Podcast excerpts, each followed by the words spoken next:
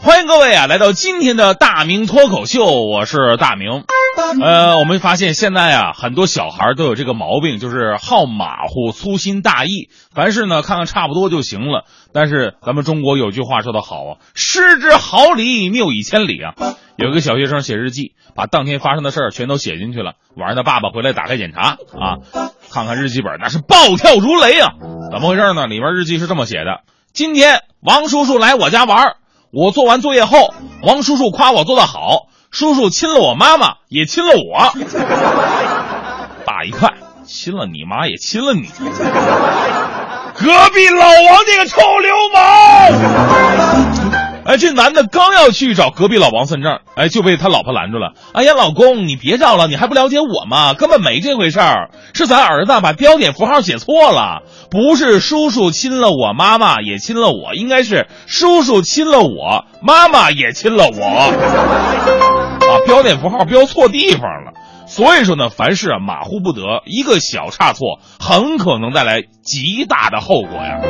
我们平时都说马虎马虎。这个马虎呢，就是粗心大意的意思。那为什么用马和虎两种动物来形容呢？下面我们就有请今天我们特别请到的中国著名国学大师，给大家讲讲“马虎”这个词的由来。来，掌声鼓励一下！好，谢谢大家给我的掌声啊！我就是那个国学大师啊。话说宋代的时候啊，京城有一个画家，作画呢往往是随心所欲啊。呃，令人搞不清他画的究竟到底是什么。如果放在几百年之后，哎，这是毕加索。那在那个时候，大家伙接受不了啊。有一次，这画家刚好画一个虎头，就是老虎的脑袋。这时候碰巧有人来向他求画来了啊，他也不换纸啊，人画什么呀？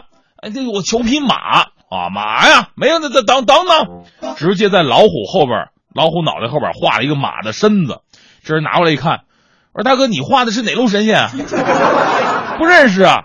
这画家回答了：“此乃马马虎虎。”来人一看，马马虎虎，我们老爷就让您画匹马，这画还是您自己留天门上辟邪吧。这个 一看这画没人要了，这画家呢还真的把这画挂在自家厅堂了。那大儿子过来了，哎爸，你画的什什么玩意儿这是？然后他爸爸这是老虎，二儿子也过来了，爸，这是什么玩意儿啊？这是马。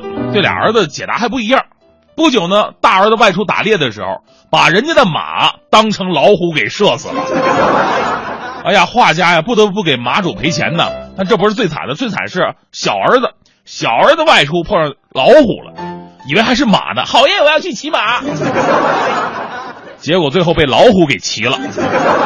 画家悲痛万分呢，把画给烧了，还写了一首自责诗。叫马虎图，马虎图，似马又似虎。长子一图射死马，次子一图为了虎。草堂焚毁马虎图，奉劝诸君莫学无。所以呢，马虎二字啊，就一直沿用到了今天。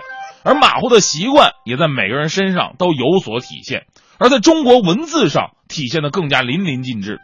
咱们中国的文字组成啊，跟英文不太一样，我们是横、撇、竖。那啊，弯折钩建立起来的每一个文字，英文呢是字母的排列组合，所以说英文你马虎一下，顺序排错了，顶多看着别扭，您联系上下文还能推测出来这到底什么字儿，除非你跟我一样上下文都看不懂，没没办法。那中国字啊有个特点，就是字形相近的字太多了，你多一横少一撇都会变成别的字别的意思。比方说咱们以前讲个笑话嘛，说有一家人，这老公和孩子都比较懒，不爱做家务。后来媳妇儿太累受不了啊，在门上写了八个大字：打扫卫生，人人有责。啊，这八个字先被孩子看到了，孩子不想干活，就在这个人字啊两个人字上面添了一横，变成了打扫卫生啊，大人有责。她老公又看到这句话了，什么打扫卫生，大人有责。她老公也不爱干活，拿笔添了几划，变成了打扫卫生，太太有责。最后媳妇儿一看，怎么还是我干呢？干脆拿笔在前面加了一个老字，打扫卫生，老太太有责。结果每天婆婆都得赶过来干活。啊，那是个笑话。不过类似的事情在生活当中却经常发生。呃，这一次高考语文的一些阅卷老师啊，就说，哎呀，很多学生其实特别遗憾，作文写的明明特别好，不过由于错字太多，导致没有办法拿高分，甚至拿满分。所以这种马虎啊，只要仔细那么一点点，是完全可以避免的。我以前看到有个学生写作文感谢老师，大体的意思就是啊，我们老师坚守岗位，奉献青春，培养了一届又一届的学生。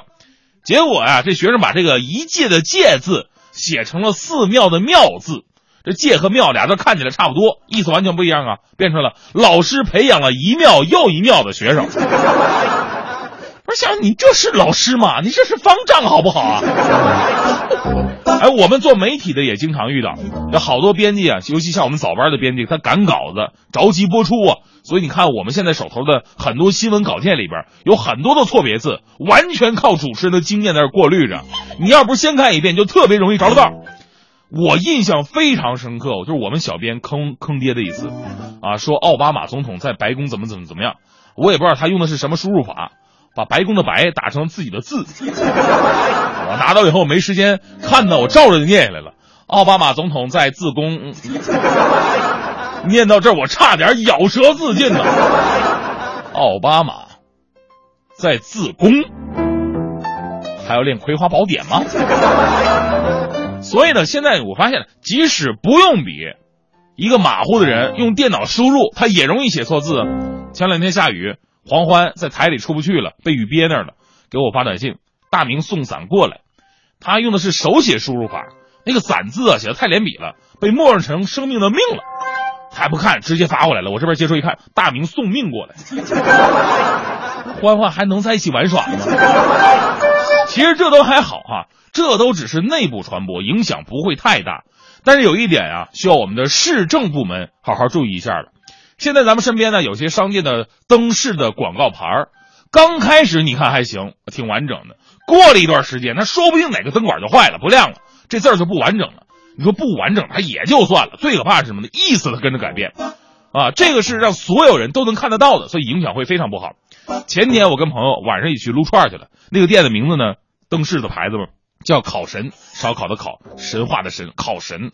名儿很霸气，结果这烧烤的“烤”字旁边这个火字旁给灭了，变成了考试的“考”，考神。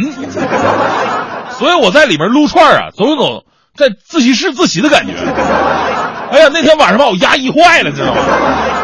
还有以前特别流行吃那个什么双汇火腿肠，就是葛优做那广告，当时在市中心就立了一个霓虹灯的广告牌啊，灯光组成了几个大字“双汇牌火腿肠”，但是过了一个多月，灯泡坏了好几个。火腿肠的火字俩点没了，你想火字俩点没了，不变成人了吗？啊，变成了双汇牌人腿肠。过往行人一看，嚯，这个还真没吃过，但是得照套走。过了一个月，这火腿肠的肠子啊，干脆就不亮了，变成了后来的双汇牌人腿。整的我现在我跟你说，吃任何火腿肠我都有阴影，我就害怕在火腿肠里边吃出腿毛来，你知道吗？有些东西它就是这样，多一分它就多，少一分它就少，不多不少，它刚刚正好。就像我这名字一样，你看我的名字大明，多么完美的名字，你就不能少了一笔变成人名？你这不废话吗？这不不是人名是什什么名？他你也不能多那么一点啊。比方说你在大字下边加一点太名，你整的跟日本人似的。最受不了的就是把这点啊加大字上面。犬名，那还不如人名呢。